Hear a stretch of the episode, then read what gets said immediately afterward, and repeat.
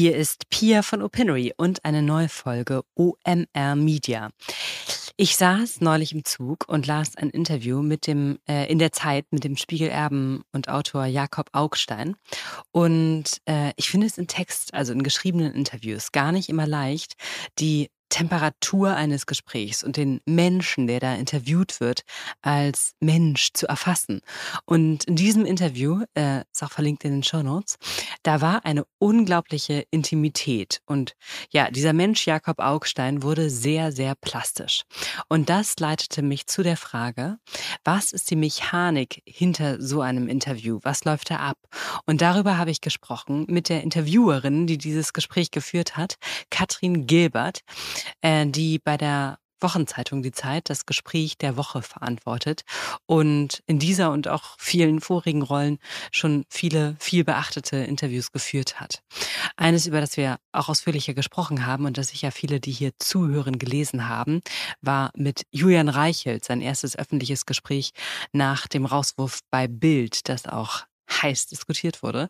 Ähm, Katrin hat das Interview zunächst selber bei Bild und dann vor allem beim Spiegel gelernt, bevor sie zur Zeit kam. Und wir haben über die strukturellen Unterschiede von Interviews, etwa im Spiegel und der Zeit gesprochen, über die Wichtigkeit der ersten Frage, über methodisches Unvorbereitetsein, über Unvoreingenommenheit. Und wie man Vertrauen und Nähe herstellt, ohne als Interviewerin die professionelle Distanz zu verlieren. Und auch, wie stellt man Fragen, die schwierig und grenzüberschreitend sind, aber gestellt werden müssen.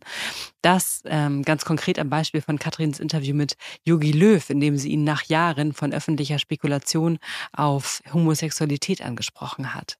So, Links zu den im Podcast angesprochenen Gesprächen findet ihr in den Show Notes. Und jetzt wünsche ich viele Interviewerkenntnisse im Interview mit Katrin. Kannst du ungefähr sagen, wie viele Interviews du in deinem beruflichen Leben äh, schon geführt hast?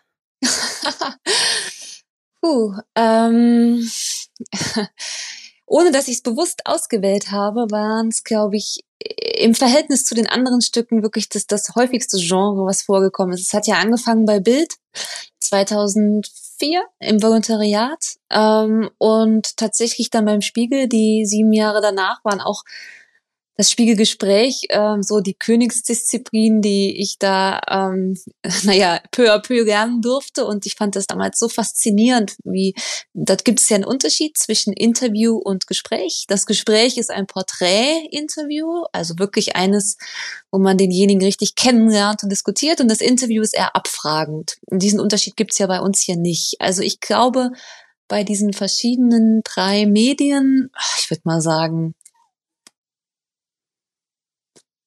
100? 100. Ich hätte jetzt eher bei, ich wäre jetzt bei 300 gelandet in der. Vielleicht sind es auch mehr und ich, ich möchte nicht hochstapeln. kannst du sagen, kannst du sagen, was dich, äh, oder hast du mal reflektiert, was dich äh, in diese ja total spezielle journalistische Disziplin ähm, gezogen hat, was dich daran so fasziniert, warum du dich da so spezialisiert hast? Als ich anfing, war die Königsdisziplin die äh, Reportage. Ich weiß noch, mhm. dass ähm, ähm, gerade beim Spiegel am Anfang war äh, sozusagen der Kischpreis war so das, wo alle drauf hinarbeiteten. Und ich persönlich habe immer gedacht, nee, irgendwie ist das auch interessant, das möchte ich natürlich auch lernen, aber das Gespräch ist für mich die reinste Form des Kennenlernens äh, meines Gegenübers. Und ich habe immer äh, versucht, ähm, wie soll ich das sagen? Ich habe immer versucht, ähm, nicht nur ein, sondern mehr Gespräche mit meinem Gegenüber zu führen, die zu einem endgültigen Gespräch, in Interview dann führten und habe dabei dann relativ schnell gemerkt, dass die ähm, Interviewpartner sich von Gespräch zu Gespräch auch mehr Gedanken gemacht haben, geöffnet haben und dass man durch Miteinander sprechen ähm, das Gegenüber wirklich richtig gut kennenlernen kann. Und ich mochte von Anfang an dieses Vertrauen, was man sich durch ein Interview erarbeitet, weil ich bin davon überzeugt, dass ähm, wenige Sekunden am Anfang entscheiden, ob es ein gutes Gespräch wird oder nicht. Und ähm, dass das natürlich auch sehr an mir liegt ähm, und dass mir daran gefällt, dass auch ich mich öffnen muss, wenn das Gespräch gut wird. Also man, ich habe mhm. sehr schnell gelernt, dass ähm, ich was von mir geben muss, damit das Gegenüber mir auch was gibt. Und das, daran habe ich total Gefallen gefunden. Das hat mir total Spaß gemacht.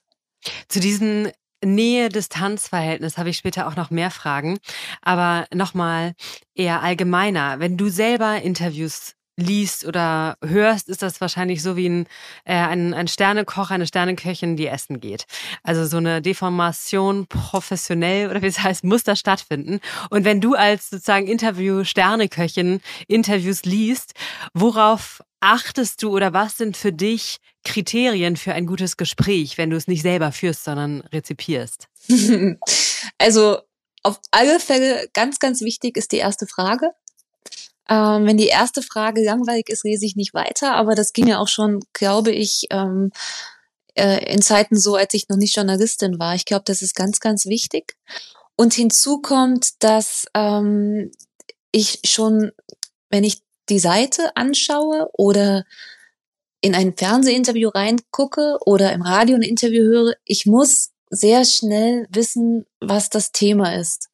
Ähm, viele Interviews, ähm, das lernt man auch zu Beginn, haben so, ich weiß nicht, ob ähm, dir das auch schon aufgefallen ist, sind immer so zwei, drei Punkte in der Unterzeile, in der Ankündigung, worum es geht.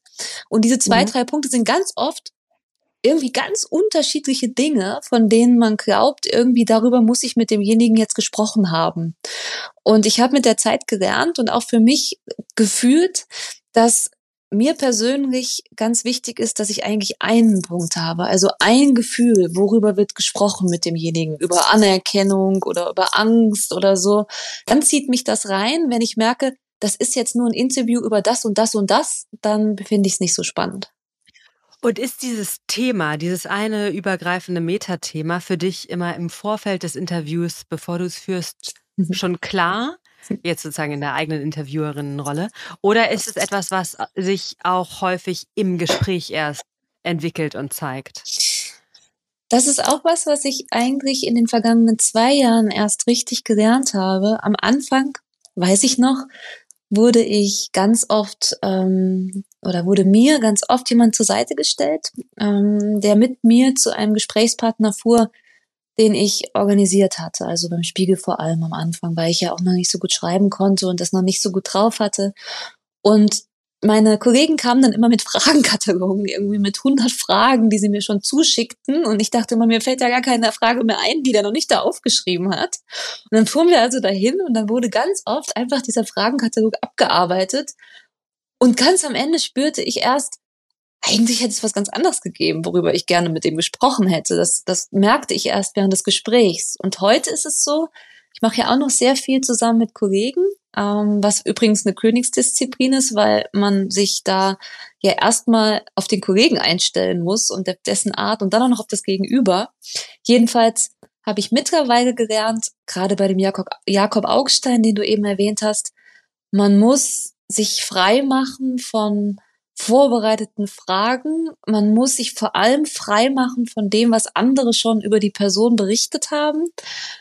Und dann, wenn der andere merkt, die hat eigentlich noch keine Meinung zu mir, die hat, die ist total offen, die lässt sich jetzt von mir mein Inneres erklären, dann kommen so überraschende Themen und dann bekomme ich wirklich, während ich da sitze, ein Gefühl, das ist es das ist es, da muss ich dranbleiben und das nehme ich dann mit zu der zweitschwierigsten Sache neben dem Knacken des Interviewpartners, nämlich zum Aufschreiben, weil das ist nochmal eine ganz eigene Disziplin beim Interview. Ja. Dazu habe ich auch noch Fragen. Das hat, war für mich die größte Überraschung, die ich hatte, als ich angefangen habe, so ähm, journalistische Praktika zu machen, wie das eigentlich abläuft. Ähm, also das heißt, du hast dich methodisch von ähm, so äh, präzisester, akribischster Vorbereitung hinentwickelt zu äh, nicht vorbereiten, systematischer Unvorbereitung sozusagen. Also ich brauche den Plan. Es ist schon so, dass ich mir selbst ähm, eine Skizze vorher mache, meist so, sagen wir mal, zwei DIN A4 Seiten. Ähm, ich zwinge mich aber nicht zu viel zu lesen vorher, ähm, weil ich das dann nicht mehr aus dem Kopf kriege. Mhm. Und wenn ich dann weiß, ich habe einen Plan, ich habe so, sagen wir mal, 30 Fragen, dann ist es oft so, dass ich während des Gesprächs da gar nicht mehr reingucke. Aber ich brauche es, damit es nicht irgendwie zum Stillstand kommt und ich zu nervös bin. Also es muss im Blog stehen und am Ende ist es am schönsten, wenn ich gar nicht reingeschaut habe. Mm, wie oft passiert es, dass du diese ähm, die Interview-Katrin in private Gespräche mitbringst und mit Freunden oder in Partygesprächen in, den, in diesen Interviewmodus verfällst? Das fast nie, aber andersrum passiert es mir ganz oft, dass ich die private Katrin mit in das Gespräch nehme. Also man möchte nicht hören, was alles auf dem Band des Gesprächs mit Jakob Augstein drauf ist. Das aber wiederum äh, sagst du ja auch sozusagen, das ist das ist gut dafür, damit die andere Person, äh, das Gegenüber ähm, überhaupt äh, eine Sicherheit spürt, um sich zu öffnen, richtig? Ja, ähm, aber wenn derjenige spürt, das ist irgendwie es steckt ein Plan dahinter, das sind ja meist ja. Profis, ah, ja. weißt du, das, das mhm. sind meist Leute, die haben schon, das ist ja auch eine ganz große Herausforderung, das sind ja Leute, die schon 50 Interviews in ihrem Leben gegeben haben. Und da ist ja immer die Frage, warum soll der mir jetzt was erzählen, was er noch nicht erzählt hat? Ähm, für den anderen mhm. sind das, ist das so Business as usual und da kommt dann irgendwie wieder so eine Interviewerin. Äh, für mich ist es aber so immer der größte Moment des Lebens. Also ich fahre immer dahin und denke, mein Ziel ist es, dass ähm, all das, was die Leser bis dahin über denjenigen gedacht haben, ähm, nochmal umgedreht wird. Ähm, weil ich komischerweise immer denke, ähm, da muss doch noch mehr in dem Gegenüber stecken. Da muss noch was Geheimnisvolles sein. Da muss noch etwas sein, irgendein Knacks im Leben, irgendwas, was ihn total geprägt hat, was er eigentlich überhaupt nie erzählen wollte. Und das ist so mein Ansporn, das, das, das herauszubekommen. Und das zweite ist, ähm, und da bin ich auch von überzeugt, dass das, ähm, dass das wichtig ist, ähm, das ist schwierig zu transportieren, weil wir Journalisten natürlich auch ähm, immer, immer kritisch und distanziert sind. Trotzdem ähm, versuche ich meinem Gegenüber, ob das Jogi Löw ist oder Carla Bruni ist oder Jakob Augstein ist, das Gefühl zu geben, wir sind jetzt in einem Boot. Also wir sind jetzt hier, wir sind jetzt ein Team. Ich bin kritisch, ich bin distanziert, es wird hart, es wird vielleicht sogar traurig, aber ich will ich will sie nicht hintergehen. Ich, ähm, sie können mir vertrauen. Ähm, das war auch bei Julian Reichert so. Ähm, ich bin nicht hier, um ähm, sie fortzuführen, sondern ich bin hier, ähm, um sie so, wie sie wirklich sind, darzustellen. Und das ist ganz wichtig. Dieses Interview, das hat ja auch sehr große Wellen geschlagen und da hat ähm, da war, glaube ich, vieles drin von dem, was du gerade angesprochen hast schon. Ne? Und das Interview bekam mit Jürgen Reichelt eben eine riesige Aufmerksamkeit, das erste Gespräch mit dem Ex-Bildchef nach seinem Rauswurf. Und manche fanden es unmöglich, dass er da eben ähm, unkommentiert seinen äh, also als komplett uneinsichtig empfundenen Narrativ eine Bühne geben konnte. Was hast du selber von dem Interview und der darauf folgenden Debatte mitgenommen? Hm. Ähm, das ist gar nicht so einfach. Ähm, ich versuche immer, egal wer es ist, äh, wenn ich mich entschieden habe, es ist ein interessanter Gesprächspartner, dann versuche ich wirklich komplett voreingenommen daran zu gehen. Das ist natürlich bei manchen einfacher als bei anderen. Bei Julian Reichelt war es besonders schwierig, weil ich ja auch schon ein halbes Jahr vorher eine der ersten Recherchegeschichten mit meinen Kollegen Holger Stark und Johanna Knut dazu gemacht habe. Das heißt, wir haben ja auch mit der Gegenseite gesprochen. Also ich war schon relativ mh, mm, involviert in die ganzen Recherchen und ähm, deshalb war es sehr, sehr schwierig für mich voreingenommen zu sein und trotzdem habe ich mich da, dazu gezwungen, nicht in diesem Schuld, nicht Schuld, Schwarz und Weiß ähm, Gedanken hineinzugehen. Und wenn es war schwer für dich, voreingenommen oder unvoreingenommen zu es sein? Es war schwer für mich, ähm, unvoreingenommen zu sein. Unvoreingenommen. Genau. Ja. ja. Und ähm, dann waren es mehrere Gespräche.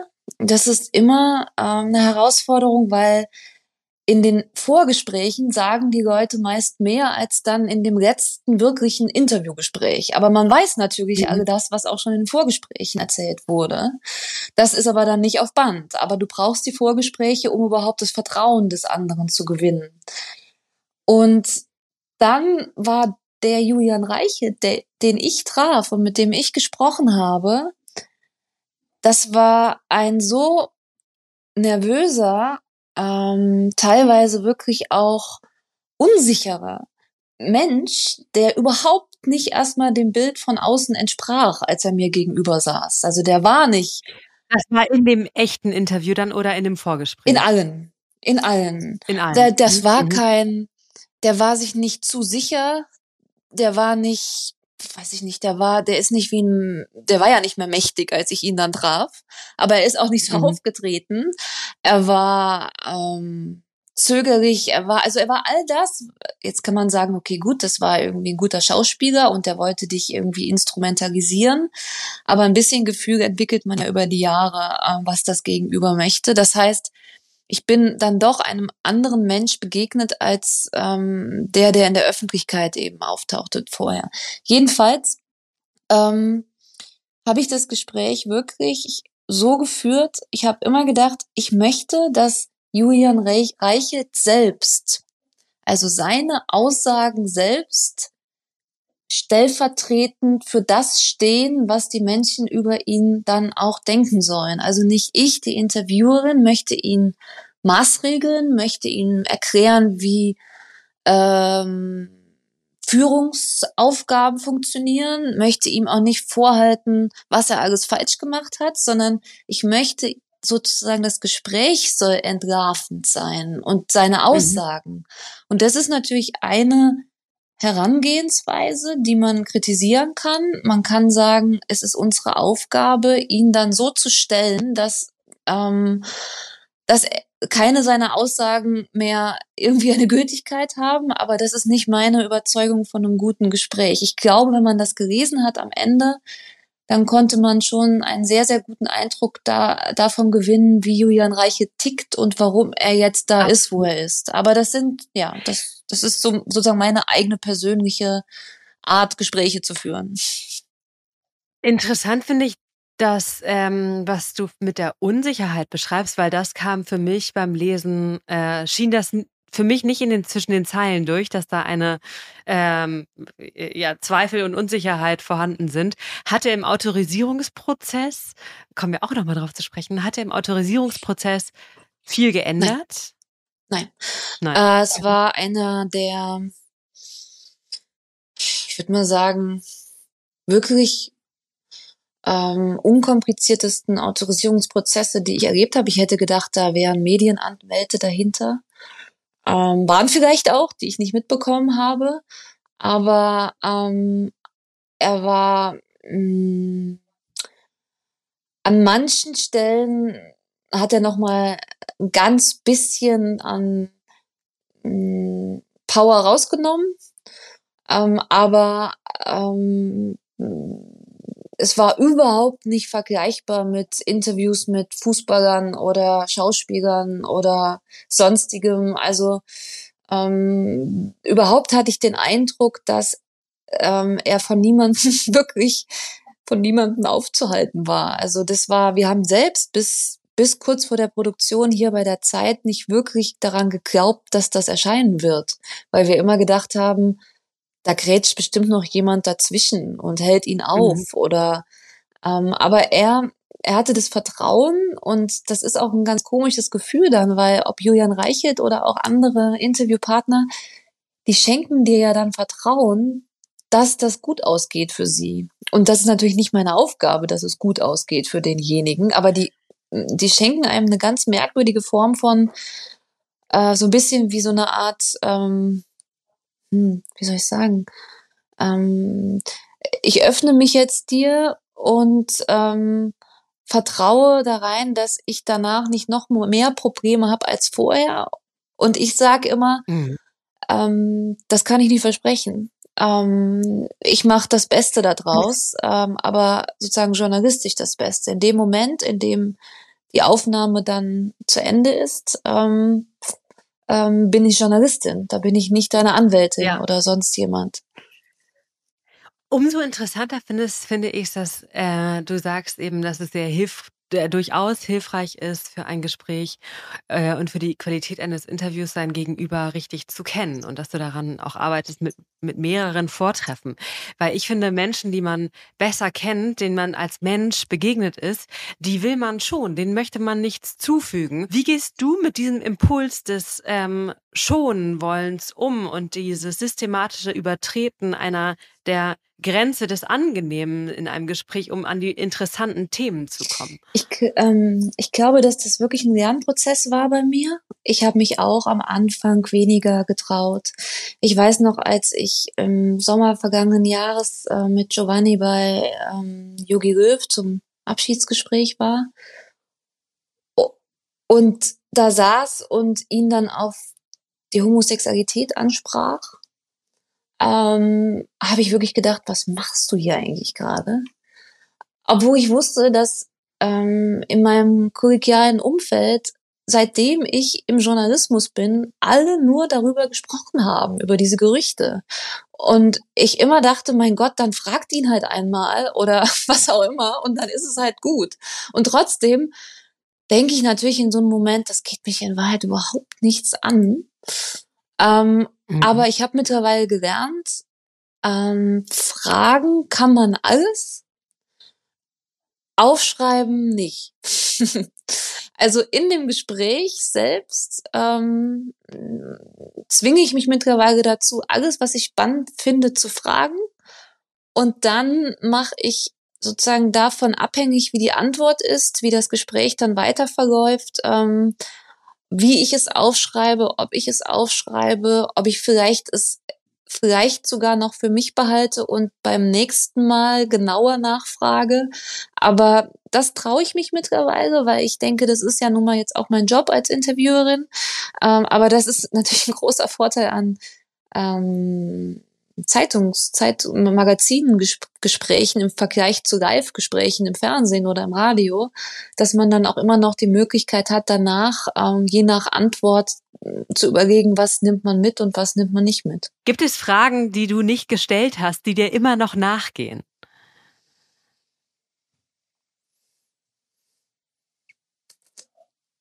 Ich glaube zum Beispiel, dass ich Yogi Löw so gut kenne, ähm, dass ich das hätte viel früher mal ansprechen sollen. Ähm, mhm. Auch gar nicht, weil es mich persönlich so brennend interessiert, sondern ähm, weil ich vielleicht auch damit jahrelange äh, Spekulationen und so weiter irgendwie ähm, beendet hätte. Ähm, also das ist so, ich habe so viele Gespräche mit ihm geführt ähm, und bin immer so um dieses Thema herum, weil ich dachte, es ist irgendwie zu boulevardesk und das, aber das hatte ja noch eine andere Ebene und ähm, das hatte ja auch, ähm, solange man ihn das nicht fragte, war das auch ein, ein Machtinstrument auszuspielen gegen ihn in anderen Medien als in der Zeit. Ähm, und ansonsten glaube ich, Darf ich doch fragen, wie er darauf reagiert hat, auf diese Frage? Ähm, Im Interview sehr offen, bei der Autorisierung nicht mehr. Okay. ähm, also es, es, es ging tatsächlich vor allem um den Umgang mit Homosexualität im Fußball, in dem Umgang mit den Gerüchten vor allem. Das war das Interessante, mit den Gerüchten, ähm, die über Jahre auch für ihn problematisch waren, diese Gerüchte. Ähm, es ging nicht ähm, darum, ob er persönlich jetzt schwul ist oder nicht. Darüber haben wir nicht diskutiert. Es ging eher darum, dass das immer als Gerücht rumläuft und was das sozusagen mit einem macht, wenn man weiß, dass alle über einen etwas erzählen, man aber nie gefragt wird und nie darauf antworten kann. Mhm. Und da habe ich gedacht, mein Gott, hättest du doch mal früher mit ihm über dieses Thema gesprochen, weil das ein super interessantes Thema war, finde ich. Ja. In Deutschland muss man Interviews und äh, veröffentlichte Zitate ähm, ja vorher mhm. autorisieren mhm. lassen. Also das heißt, du schickst deinen Gesprächspartner, Gesprächspartnerin ihre Zitate zu und sie können es freigeben oder einfach komplett umschreiben oder nicht freigeben. Ähm, ich kenne US-Journalisten, JournalistInnen, die finden diese Praxis komplett wahnsinnig. Äh, wie siehst du die Autorisierungspflicht? Ich hatte mal überlegt, als wir diese Gesprächsserie hier in der Zeit eingeführt haben, ob wir es nicht wirklich so machen sollen, dass wir bewusst vorher sagen, es wird nicht autorisiert. Ob das nicht echter mhm. ist. Ähm, das Problem ist aber, dass man hier in Deutschland ähm, mit Menschen zu tun hat, die so daran gewöhnt sind, ähm, zu autorisieren, dass kaum noch jemand weder von der journalistischen Seite ähm, noch von der Seite der Prominenten so gut vorbereitet ist, dass er, ohne nochmal am Ende daran zu arbeiten, wirklich ein gutes Gespräch geben kann oder auch führen kann. Das heißt, es hat sich so, ähm, es haben alle so verinnerlicht, dass beide Seiten oft wissen, na ja, man kann ja danach noch ein bisschen irgendwie nochmal eine Frage hinterherstellen oder vielleicht auch nochmal bei der Antwort was hinzufügen. Also es ist gar nicht so, so einfach, das durchzusetzen. Ähm, und ich finde, das ist ein ganz, ganz großes Thema, weil ähm, wenn wir über ähm, Wirklichkeit sprechen, das war ja auch ein Thema bei Jakob Augstein, der ja sagte, dass Journalismus eigentlich für ihn passé ist, weil Journalismus nicht die Wirklichkeit wiedergeben kann, ähm, aber es oft vorgibt. Dann finde ich, ist natürlich das Format Interview eines, ähm, was davon auch sehr betroffen ist, weil alleine die Tatsache, dass ich zum Beispiel drei Stunden mit Jakob Augstein zusammensaß. Das sind, das waren 49 DIN A4 Seiten und davon sind übrig geblieben sieben DIN A4 Seiten oder sechseinhalb. Daran erkennt man ja schon, alleine das ist ja eine Verfälschung in Wahrheit.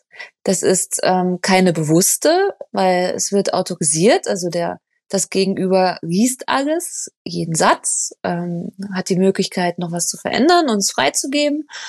Aber trotzdem, es geht ja gar nicht anders. Also man macht eine Auswahl an dem, äh, von dem, was man denkt, was am interessantesten ist. Ähm, und deshalb ähm, ist natürlich die Autorisierung total wichtig, weil am Ende ähm, von drei Stunden eben nur ein Bruchteil übrig bleibt und derjenige natürlich schon, schon mal sehen sollte, ob das noch das ist, was er auch wirklich sagen mhm. wollte. Es ist ein schwieriges Thema. Wenn du mit wenn du mit nicht-deutschen ähm, ähm, Interviews führst, also zum Beispiel Anthony Fauci hattest du neulich im Gespräch, erlebst du da kulturelle äh, Unterschiede in der Gesprächsführung mit medienerfahrenen Menschen wie Fauci, ähm, die anders antworten und wo du Strukturen erkennst, die, ähm, die sich von der deutschen medienerfahrenen, Autorisier autorisierungsgewöhnten äh, Gesprächsführung Total. unterscheiden? Also diese Woche war ich ja bei Klitschko in Kiew ähm, und das war das gleiche Erlebnis, genauso wie bei Fauci. Die sprechen druckreif. Also die sprechen druckreif. Ähm, bei Fauci und bei Klitschko hatte ich ungefähr 30 Minuten Zeit. Ähm, und 30 Minuten bei einem deutschen Schauspieler, da könntest du keine 10 Zeilen mitfüllen. Ähm, 30 Minuten bei Fauci sind so perfekt konzentriert. Die müssen ja vorher schon mit Medienberatern oder auch alleine äh, sich ihre Message so gut überlegt haben, sonst würde man das ja gar nicht schaffen. Ähm, und das ist schon, schon, also wirklich beachtlich. Jetzt auch genauso in Kiew bei, bei Klitschko. Äh, es war so eine Drucksituation, der war so nervös. Ähm, und ich dann auch, weil 30 Minuten mit Fotos, also ungefähr 25 Minuten Gespräch, 5 Minuten Fotos, sind für die Zeit schon relativ knapp. Aber, aber da ist dann wirklich kein Gedanke, den man nicht aufschreiben kann. Ähm, ja. Aber mehr Wahrhaftigkeit kommt dann wahrscheinlich sozusagen in ja. der undisziplin undisziplinierteren deutschen Gesprächsführung. Na klar, na klar. Ne? Und da kann man natürlich auch, wie soll ich sagen, man kann nochmal, das mache ich total gerne, wenn ich merke, am Anfang eines Gesprächs möchte jemand noch nicht so richtig über ein Thema reden. Und dann spricht man weiter und dann kommt man zum Ende hin ähm, nochmal auf das Thema zurück. Und auf einmal öffnet sich derjenige dann ähm, weil während des Gesprächs nochmal eine andere Vertrauensebene hergestellt wurde. Das kannst du natürlich dann in solchen 30 Minuten nicht machen, oder? Bei Fauci, obwohl Fauci war super, also der war, der war alles, der war humorvoll, der war klug, der war rhetorisch perfekt. Und der Mann ist 80. ähm, aber trotzdem ähm, man sagt, glaube ich, ähm, immer, dass das Interessanteste bei Interviews wird gesagt, wenn das Band aus ist. Dann fangen die an zu reden und du denkst dir, oh mein mhm. Gott, hätten die das doch bloß vorher gesagt. Und dann versuchst du noch beim Aufschreiben ja. dann dann doch dieses Spannende ähm, einzufügen und schreibst dazu, ich weiß, das haben sie eigentlich off the records gesagt, das ist so gut, das müssen wir doch irgendwie doch noch unterbringen und manchmal klappt's, manchmal nicht. Ähm, aber da merkt man halt richtig, ähm, was noch was noch passiert, wenn man Zeit hat und einfach noch dann sitzen bleibt. Ähm, und wie derjenige sich auch konzentriert haben muss, während des Gesprächs etwas nicht zu sagen. Das ist irre. Wie sieht bei dir der Prozess nach dem geführten Gespräch aus? Also wie machst du aus 49 Seiten sieben Seiten? Wie gehst du da vor? Das ist ja wie ein Filmschnitt. Mm, also ich habe ja das Gespräche führen und vor allen Dingen aufschreiben wirklich von einem, einem Mensch oder von zweien extrem gelernt. Der eine ist beim Spiegel, ist Lothar Goris, das war damals mein Ressortleiter dort und ähm, der hat wirklich am Anfang mir geholfen, meine Manuskripte auseinandergeschnitten und wieder mit mir zusammengeklebt. Also es war echt irre, was der sich für eine Mühe gegeben hat. Ja, also wirklich mit ja, genau. Und hat wirklich dann oh, gesagt, wow. jetzt guck doch mal, warum ich das da hochgezogen habe und warum das dahin ist. Und ich habe immer gedacht, ist doch kein Unterschied zu dem, was ich gemacht habe. Aber es war ein Riesenunterschied. Aber das hat echt Jahre gedauert. Mhm. Und dann hatte ich hier nochmal mit Bruno Kammertöns eben den du ja auch kennst, aber das muss man ja rausschneiden. Äh, mit Bruno hatte ich jemanden, der eine so ruhige Art hatte, mir nochmal, das kannte ich überhaupt nicht beim Spiegel, ähm, dass auch Dinge, die auf den ersten Blick nicht wirklich spannend oder besonders äh, relevant klingen, total wichtig sein können für gute Gespräche. Auch das habe ich am Anfang nicht verstanden. Ich dachte, das kann raus, das ist uninteressant. Und dann hat er mal gesagt, hm, Katrin. Hast du ein Beispiel? Was naja, was also ich meine jetzt gar nicht so die kursiven Zwischenteile, die man ja auch einfügen kann, so die Beobachtungen, sondern ich meine eher Formulierungen, also dieses, dieses Authentische, das habe ich noch mehr bei der Zeit gelernt, dass man auch denjenigen mal so sprechen lässt, wie er spricht, auch wenn das vielleicht grammatikalisch gar nicht zu 100 Prozent ähm, richtig ist, ähm, aber einfach mal auch, naja, von ihm habe ich gelernt, dass der Interviewpartner mh, mm, mehr durchschimmert. Also wenn ich es jetzt vergleichen sollte, dann würde ich ich hoffe nicht, dass ich dafür gerügt werde, aber ich würde sagen, beim Spiegel liest man mehr Spiegel aus dem Interview heraus, in der Sprache, in der mhm. Form, in der äh, Kürzung und bei der Zeit hoffe ich zumindest, wenn ich mich an das erinnere, was Bruno mir beigebracht hat, liest man mehr den Interviewpartner bei Interviews heraus und nicht die Interviewerin. mhm.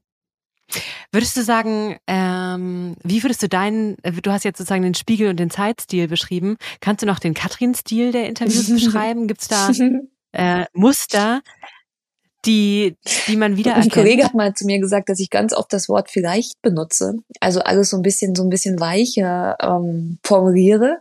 Mhm. Ähm, ich ähm, glaube, ähm, zumindest sagt das meine Mama immer, die meine größte Kritikerin ist, ähm, dass man, wenn man meinen Namen nicht liest, tatsächlich erkennen kann, dass das ein Interview ist, was ich geführt habe, weil es so eine bestimmte Art ist, äh, mit dem Gegenüber tatsächlich umzugehen. Also wenn man besonders scharf sein möchte, kann man bestimmt sagen, vielleicht ist es manchmal zu wenig distanziert ähm, was bestimmt einige gesagt haben bei Julian Reichelt. Ähm, aber es, ich schwöre, es war komplett distanziert. Ich habe überhaupt gar keinen privaten Kontakt zu Julian Reichelt, hatte ich nie, habe ich nicht.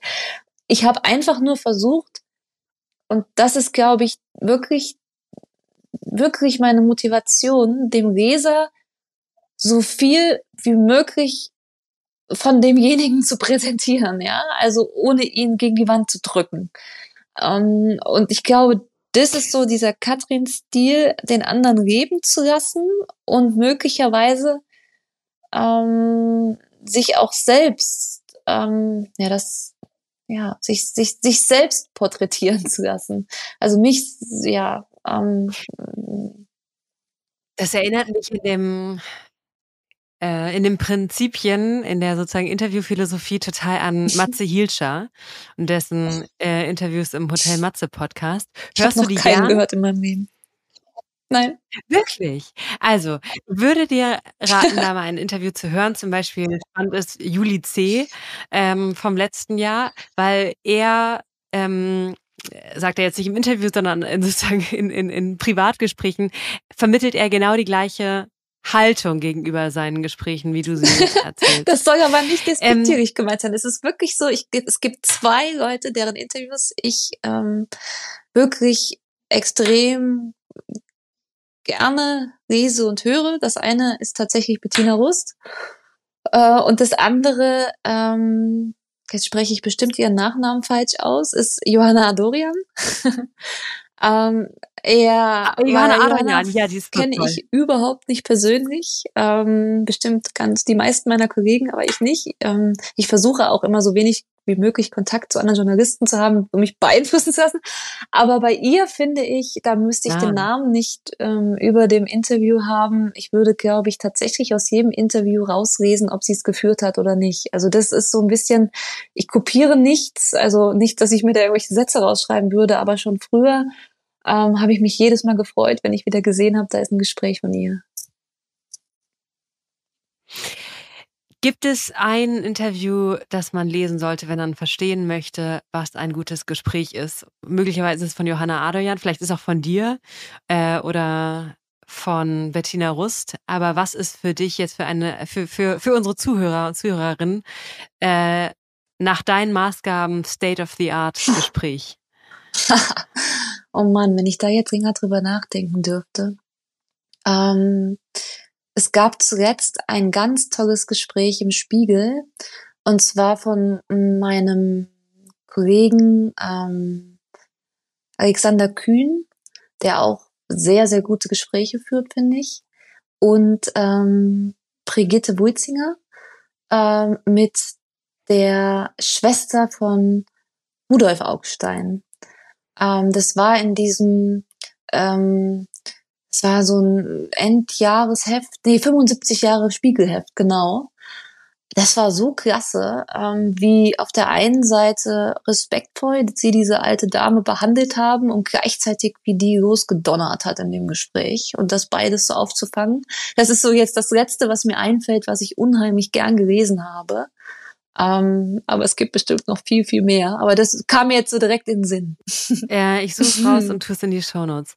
Katrin, vielen, vielen Dank. Es ist eine totale äh, also es ist total ja? schön, dich zu interviewen. Obwohl ich so ja. K.O. aussehe. Ich bin echt so, wenn diese Woche rum ist, dann fange ich, fang ich tot um.